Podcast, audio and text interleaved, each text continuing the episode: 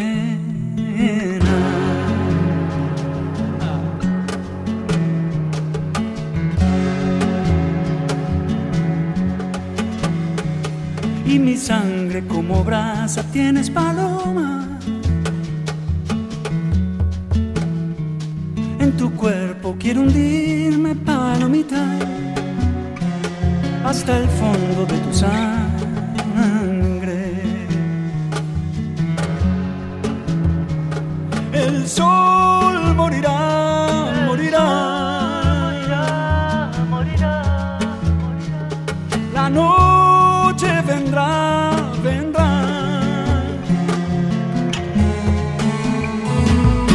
Vuélvete mi cariño, deja la vida volar. Boca junto a mi boca, paloma, palomita, envuélvete en mi cariño, deja la vida volar, tu boca junto a mi boca, paloma, palomita, ay, paloma, ay, paloma, ay, paloma.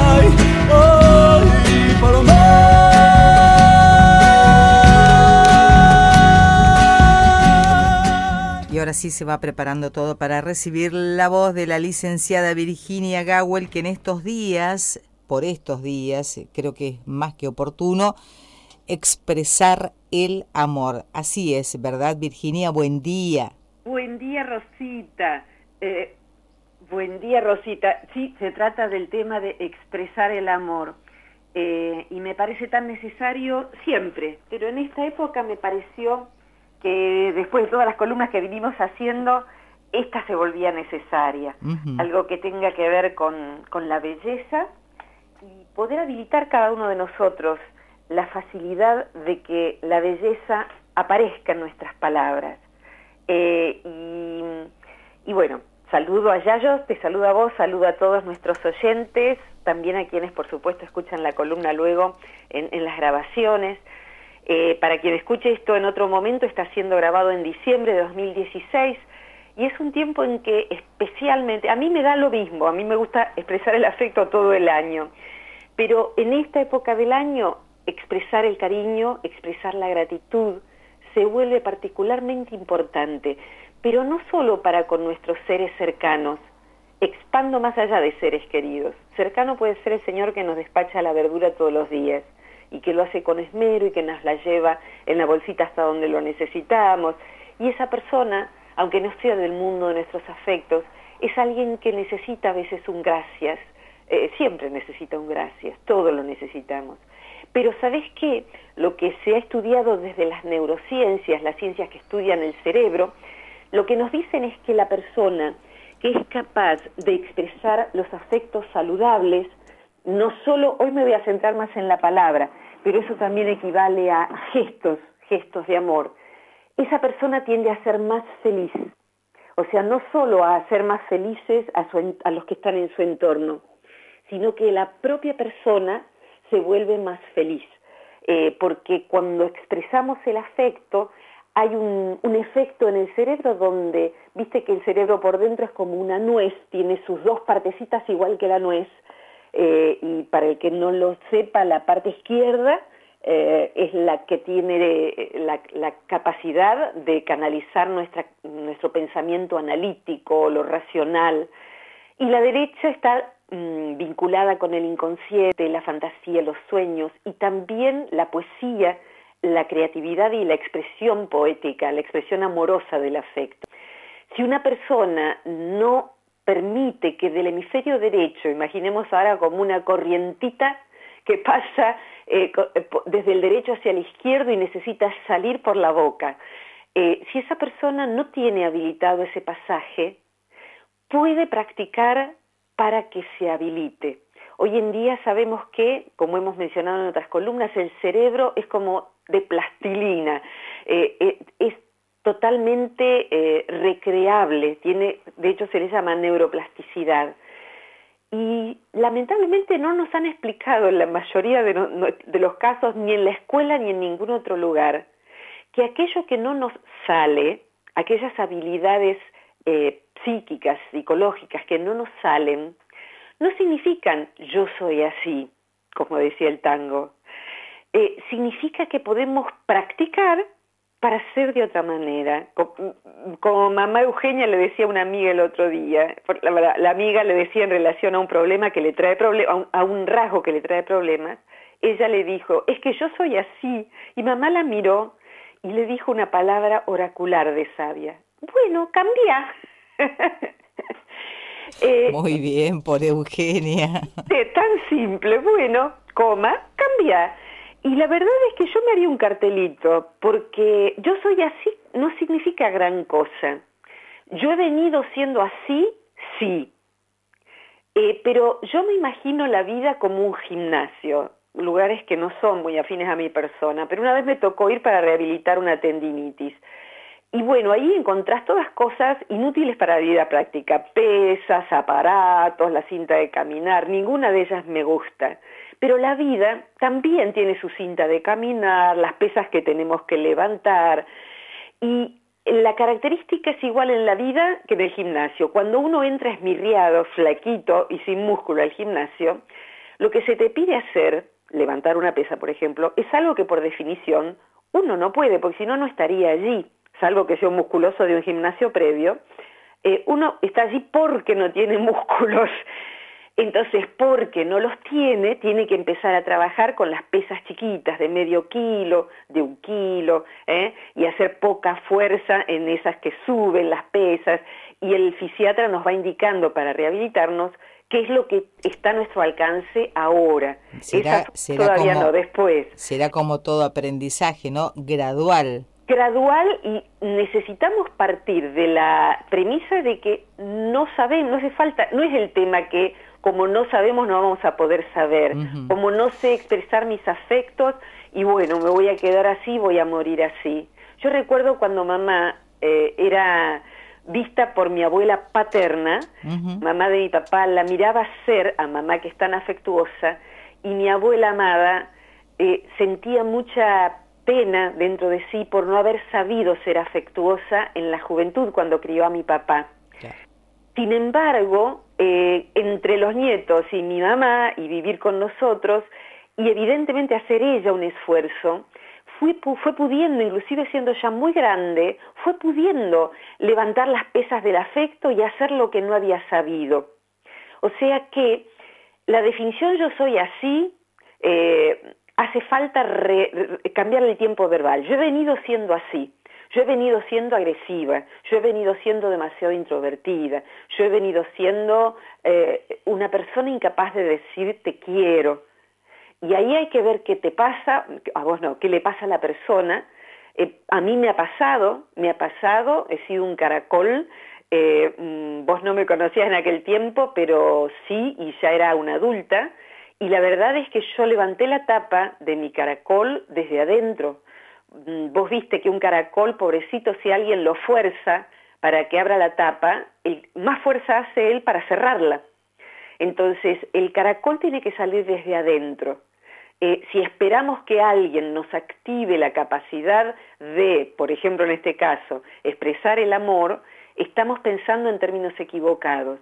Necesitamos nosotros elongar el músculo del decir te quiero, gracias por lo que hiciste por mí, te amo, te amo. Hoy en día, viste que nos decimos algunas personas te amo. Antes era como algo de la novela de la tarde, era el amor romántico el, que eh, tenía el patrimonio del te amo. Ahora se dice de madre a hijo, se dice entre amigos, te amo. Y si tenemos una traba para eso, bueno, me gustaría contar un poquito qué hacemos, pero primero me gustaría escucharte, Ro. Me, da la impresión que e, esa eh, manifestación de amor o esa expresión de amor que, tanto nos cuesta a las personas eh, y que vos bien decís que necesita un proceso de entrenamiento, eh, quizás se dé un poco más, digamos, esa dificultad entre las personas que tienen vínculos familiares. Sí, sí, se da también, eh, en verdad, quien tiene una eh, dificultad profunda en este área, eh, los que lo vemos desde afuera y no somos sus familiares, posiblemente sea una persona, decimos, seca. Entonces mentalmente se expresa, pero le falta como la lubricación a la palabra. La palabra sale cortada, precisa, seca, sin inclusive el tono de voz que implicase una emoción. Cuando eso es muy extremo, eh, se, lo considera eh, una, una patología, decimos, se llama alexitimia. Alexitimia es la incapacidad de poner en el léxico lo que se siente. Y muchas veces con ese problema hay otro previo, que es que la persona no sabe qué siente. Y esta, esto que te digo, en grados no tremendos, pero sí que marcan la vida de una persona y de quienes le rodean, le acontece, según las estadísticas, a una de cada siete personas, o sea, no de cada 700 ni de cada 70. Tenemos siete personas en una habitación, posiblemente una de ellas no pueda decir te amo si no se entrena. Y hay veces en que el entrenamiento es en tomar el riesgo de decir te quiero, de dejar un gesto, de empezar de a poquito, de decirlo y salir corriendo, de dejarlo en un mensaje de text, de, de WhatsApp, pero empezar tomando pequeños riesgos.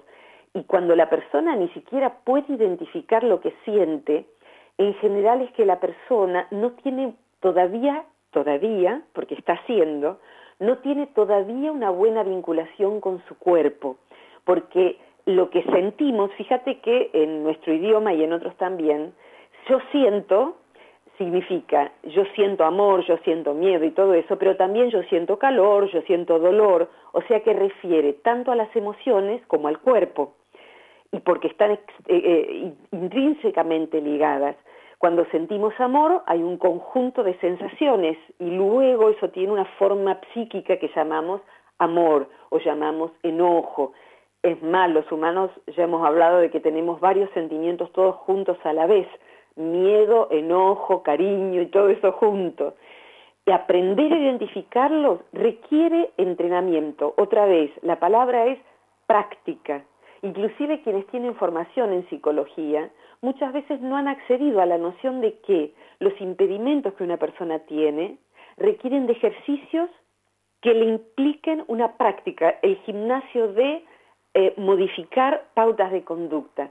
Entonces, bueno, son más recientes las psicologías que lo que ofrecen son prácticas durante la semana, no es solo hablar en la sesión, sino durante la semana vamos a hacer esto, te, voy a, te doy tarea para el hogar. A mí me encanta eso, porque significa que eh, uno va haciendo un proceso de cambio autogestionado y que dura toda la semana.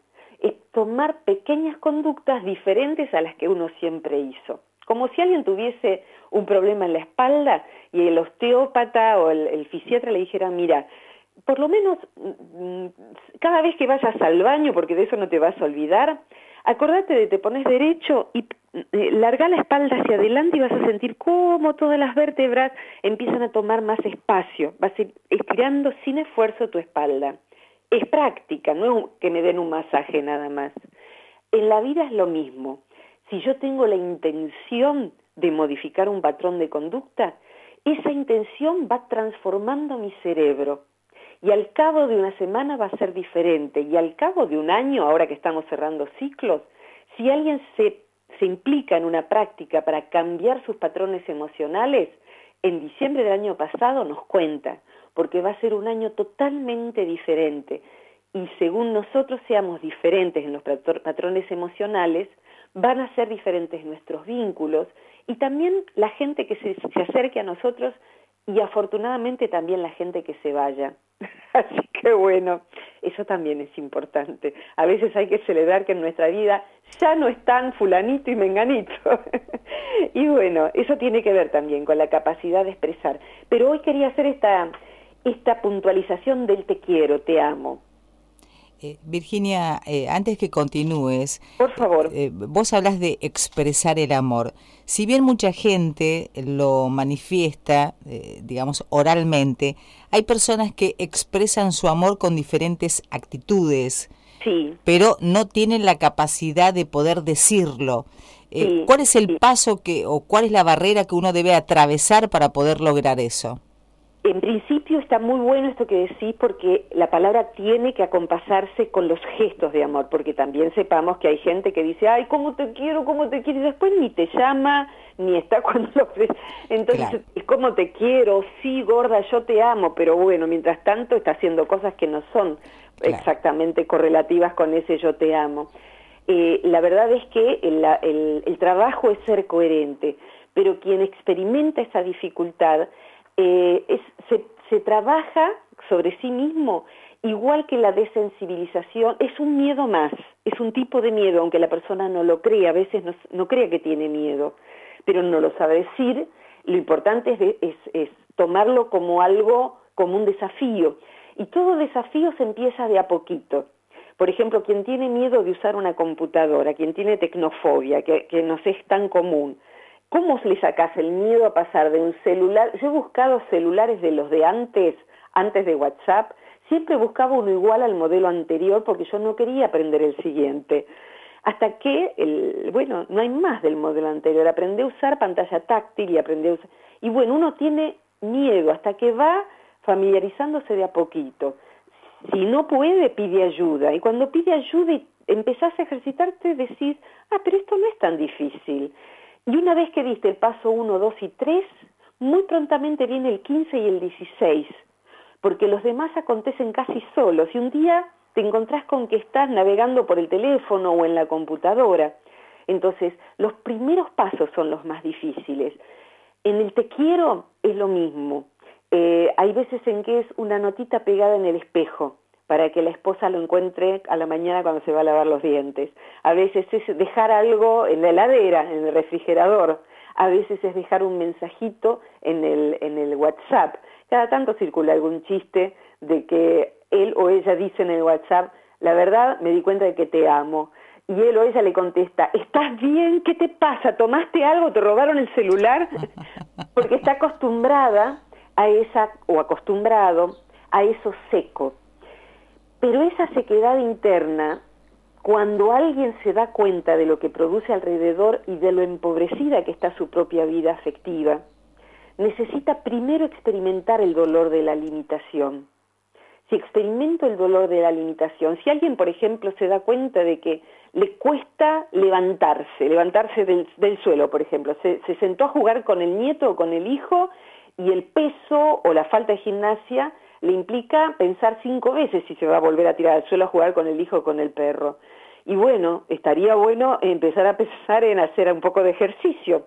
Eh, y bueno, a partir de allí, el dolor, la, la, impotencia, la limitación, nos es una buena motivación para ponernos a practicar.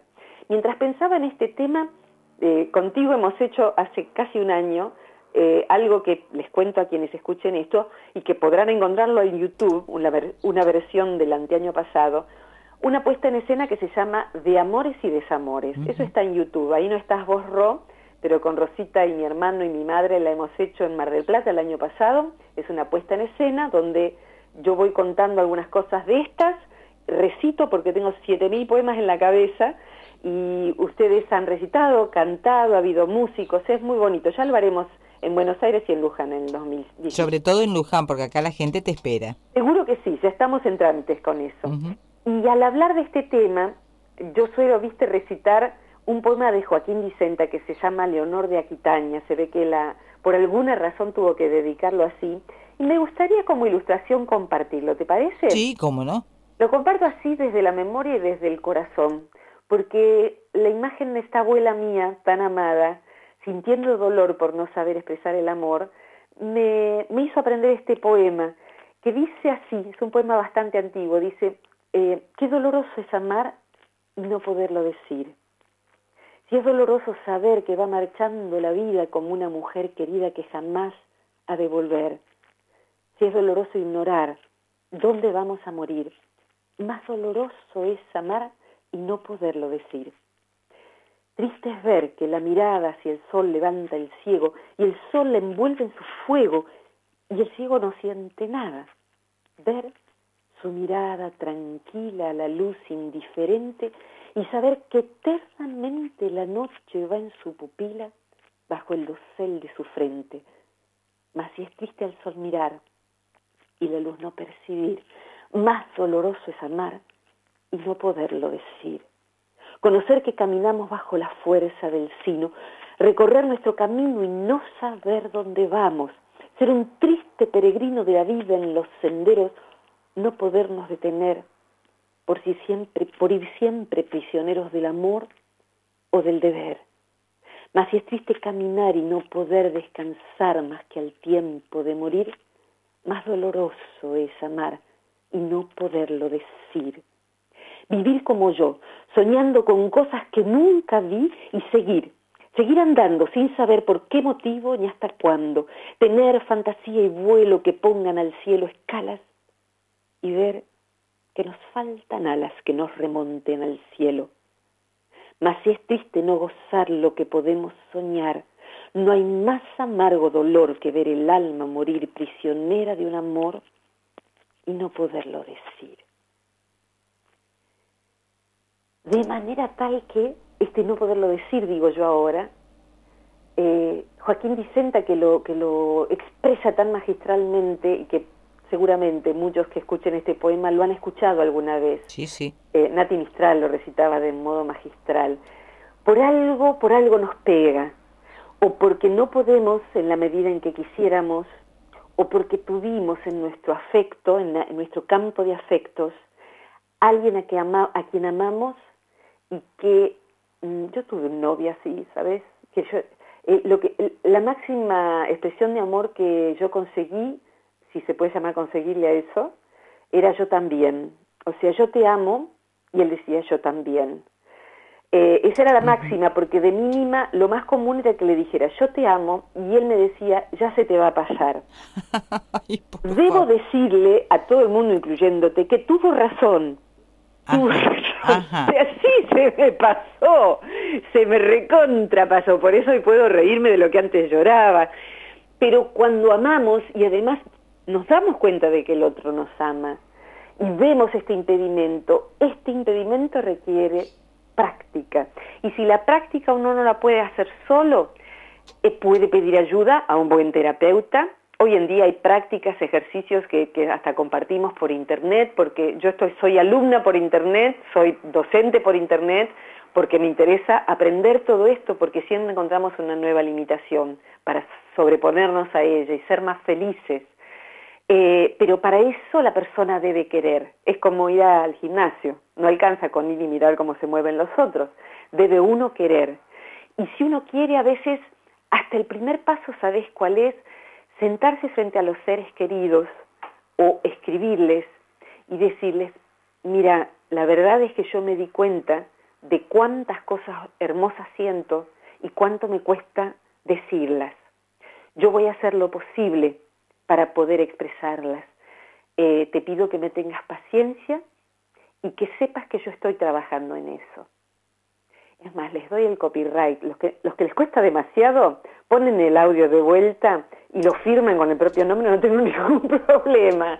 Y se lo dan al hijo, se lo dan a, la esposa, se lo dan al esposo, al novio, lo dan. Y se comprometen en ir, aunque sea dejando una notita, hasta que expresar es dejar eso que está preso, dejarlo que salga.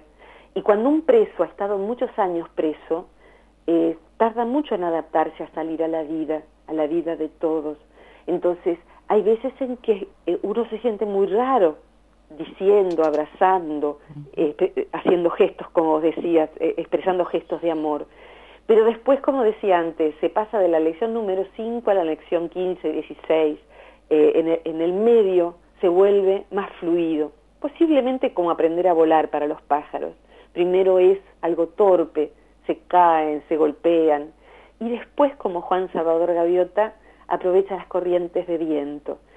Las personas felices que han sido investigadas, por suerte, hoy en día, no cuando yo me recibí de psicóloga, eh, las personas felices, entre las muchas características que tienen, son personas que han habilitado la expresión del cariño en sus distintas dimensiones, desde el te amo fervoroso al te quiero, te aprecio, y no que les pase como a Lelutier, ¿te acordás? Que hay una serenata que cantaban y decían te amo, te amo, te amo, te aprecio, te estimo bastante, dice la canción. Entonces, bueno, eh, necesitamos ir haciendo el camino al revés, ¿no? Esto es más o menos lo que quería hoy compartir. No sé si te surge una pregunta, un comentario que siempre da mejor forma. Esto me, me parece que es un una buena eh, práctica eh, esto de animarnos a, eh, en estas fechas por lo menos a poder de alguna forma ir sacando de adentro nuestro lo que tenemos para poder expresarlo a aquellas personas que amamos de verdad, porque uno tiene que ser coherente, como dijiste vos, entre lo que hace y lo que dice. Totalmente. Entonces, busquemos el objeto de nuestro amor, y tratemos de expresárselo porque creo que es mucho más fácil que decirle a alguien te quiero cuando en realidad no es lo que sentís. Exactamente. Y sabés que me haces eh, ahora traer a, la mente, al corazón también. Eh, curiosamente en el budismo tibetano mente y corazón son lo mismo. Mente es todo, porque se busca para que sea un todo integral. Mente es todo, inclusive los sentimientos son mente en el budismo tibetano. Eh, pero a donde iba es que trabajando cuando era terapeuta con también ahora en los cursos en los cursos online y los demás eh, uno de los dolores que experimenta la persona que está en proceso de duelo sobre todo de duelo por muerte pero a veces también de duelo por separación es eh, no dije lo suficiente eh, cuánto lo quería o cuánto la quería no tuve suficientes gestos de amor. Entonces eh, mm, lamentar no haberlo dicho, no haber tenido el gesto, es un lamento que no se va tan fácilmente. Entonces, mm, si por allí están las claves de la, de la alegría, de la felicidad, del bien vivir la vida, empecemos eh, de a poquito y viendo el cómo, viendo el cómo. Eh, y, amar, ¿sabes? En, en, quien hace este tipo de práctica de comunicación afectiva, así le llaman, le llamo yo también por lo menos, la comunicación afectiva implica también, eh, si, el vínculo da para eso, el, el contacto, tomar una mano, poner una mano en el hombro, abrazar, y otro tipo de contacto que es el contacto visual. El contacto visual. Muchas personas no aguantan el contacto visual.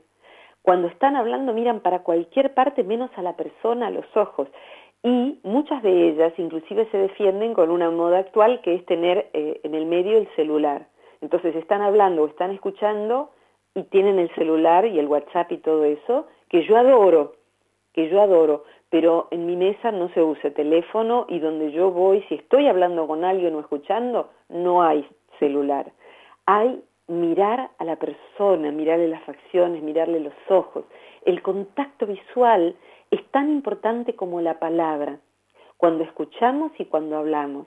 Y si nos cuesta, y por ahí alguien está diciendo, y yo no puedo, Virginia, me acabo de dar cuenta, nunca me había dado cuenta, o sí, ya lo sé, pero ¿y qué hago? Practico, practico, entonces voy estableciendo contactos visuales más breves y me encuentro girando la cabeza y mirando el sol, vuelvo a mirar, como, como las pesas, de a poquito, hasta que me doy cuenta de que al cabo de unos meses estoy teniendo más posibilidad de mirar a los ojos, de tomar de la mano, de sonreír, de escuchar inclusive, de estar plenamente allí escuchando y de decir te amo, te quiero, ¿eh? valoro, gracias, todo eso. Una buena eh, práctica se me ocurre porque en un momento vos lo propusiste es eh, escribir notitas, ¿no? En, Por ejemplo, en una reunión una notita, no una notita generalizada ni una nota hecha y después este, con fotocopias, no, que cada nota tenga su, su propia, la característica de aquella persona a la cual va dirigida. Y me consta que vos lo haces. Sí, sí, Pero sí. ¿sabés sí. qué? Mirá qué tramposo que es el inconsciente. Hacés y, lo hacés y escribís de una manera tan, tan bella. No tramposo, pícaro es el inconsciente. Todo esto, ¿sabés cómo empezó la idea de esta columna? Y ahora me haces acordar Sí, que mi hermano y vos me trajeron una notita que yo le escribí a mi hermano cuando yo tenía creo que 14 años, 15 años y mi hermano se fue a vivir al sur, que era como otro país, Ujú. otro país es tan largo, no había teléfono. Y eh, mirando esa notita que está en un sobrecito muy amoroso, eh, por todos lados dice el sobre, abrir cuando llegues allá. sí. Y bueno, la nota en realidad es un poema que gracias a vos y a mi hermano y a mi sobrina también que se lo dio a mi hermano, volvió a mis manos, lo leí, me conmovió por supuesto, es un poema del dolor de separarme de mi hermano. Y vos me dijiste algo muy certero, te debe haber cambiado la vida ese momento, sin duda que sí, porque hemos sido tan cercanos y, y lo somos. Eh, pero lo que me llamó la atención es que el sobre estaba cerrado y en donde se, se pasa la lengua para cerrar un sobre, ahí decía en dos cartelitos, abrir una vez que llegues allá. Y adentro decía, leerlo una vez que llegues allá. ¿Por qué era eso? Porque a mí me daba muchísima vergüenza expresar todos esos sentimientos vulnerables a mi hermano. Entonces nos da vergüenza y hay veces tiene que ver con cosas que nos pasaron en la vida, cada uno de nosotros. Decir te quiero nos da vergüenza. Es más, hay gente que eh, insulta o dice cosas una tras otra, o sea, el boludo está en, el- la, punta de los labios, pero que es estarada, lo dice con total habilidad, no tiene vergüenza, pero decir te quiero sí. Curiosamente hay personas que están armadas al revés. Entonces, hace falta reeducarnos. No hemos recibido educación emocional.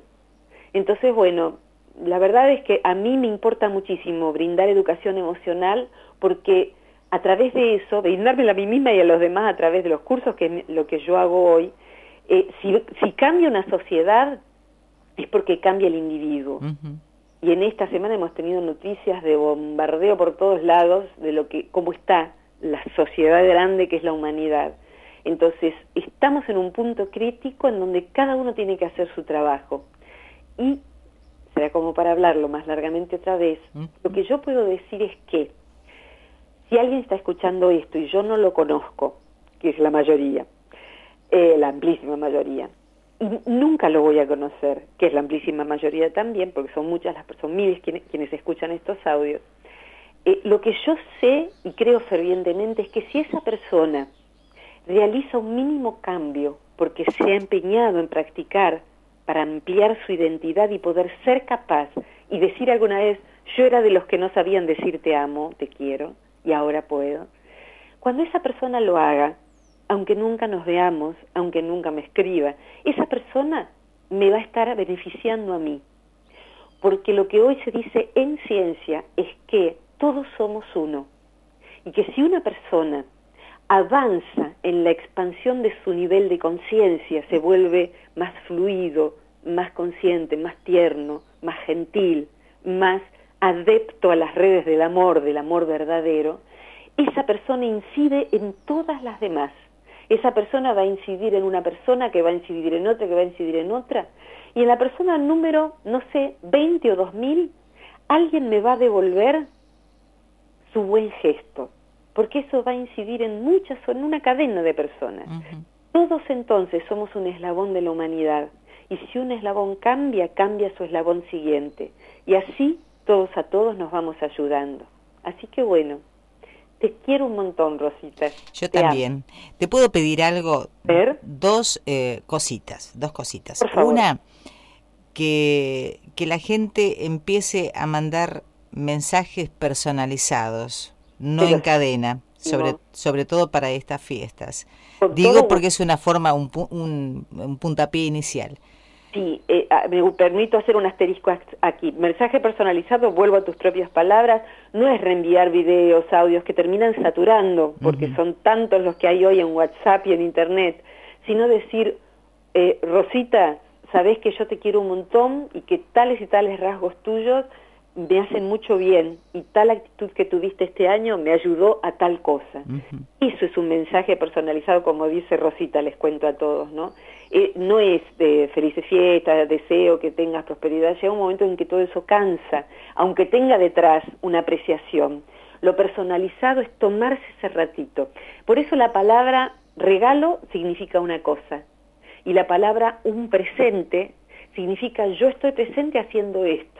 Y quizás esa palabra va a ser más atesorada que comprar algo caro en el shopping. Así que bueno, esa era la número uno. ¿Y la número la dos? La número dos es algo que vos eh, pregonás todo el tiempo, que es eh, no utilizar pirotecnia, porque de esa manera estamos dañándonos y dañando a nuestros eh, hermanos. Totalmente. Hermanos en, en la tierra, porque somos todos y todos tenemos derecho a estar sobre esta tierra. Exactamente, mm, mm, tomo totalmente la posta porque, bueno, hasta que las leyes se, promulguen, eh, que en algunas ciudades están, en algunos países, en algunas provincias está prohibida la pirotecnia, eh, queda a merced de la buena voluntad.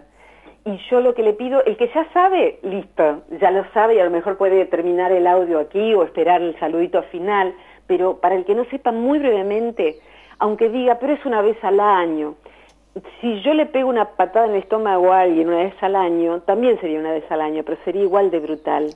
La pirotecnia hace que mm, los pájaros mueran de infarto. Observen que eso es así, mueren los insectos también, las mariposas, las abejas, todos los insectos.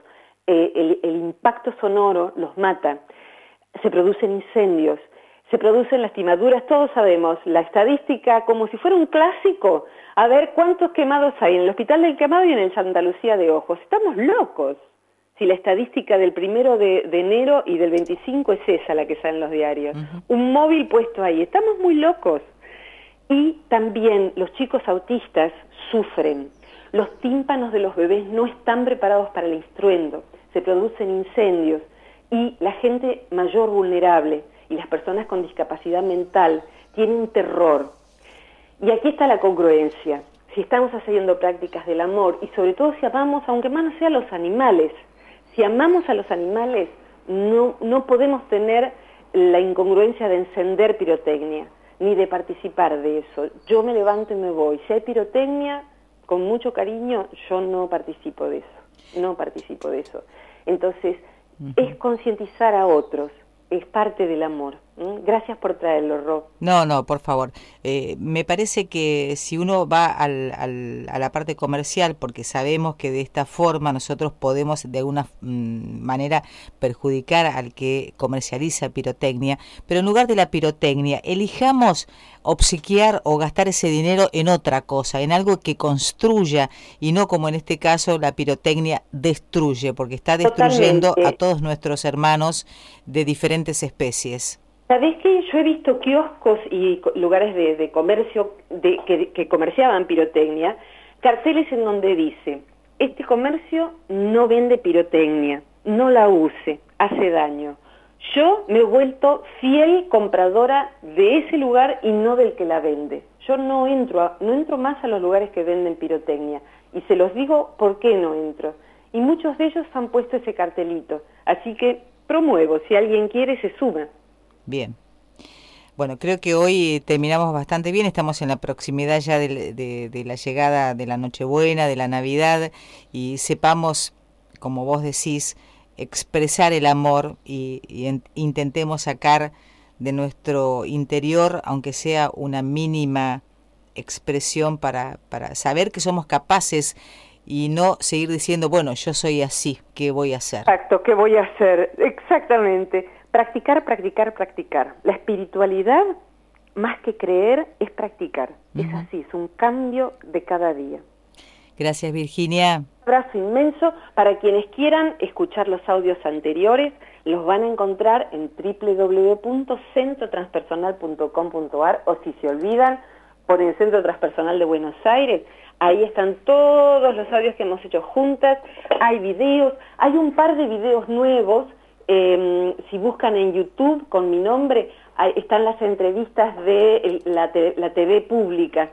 Mejor les puede servir también de buena compañía. Y ¿eh? lo que sí me gustaría que reiteraras es este retiro de verano que se hace. Sí, sabes que ya casi no hay lugar, ah, eh, ah. es en, en Sierra de los Padres, casi no hay lugar, van a encontrar la, la información en el sitio web.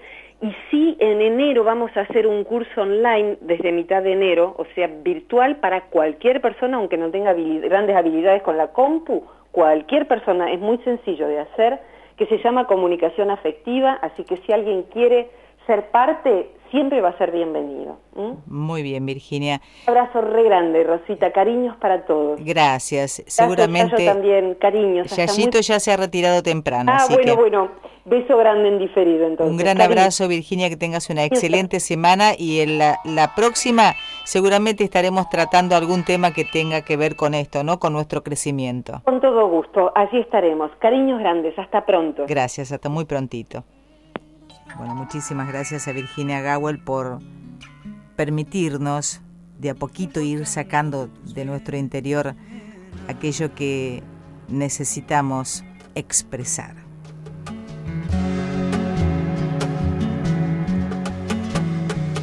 Y mi sangre como brasa tienes paloma.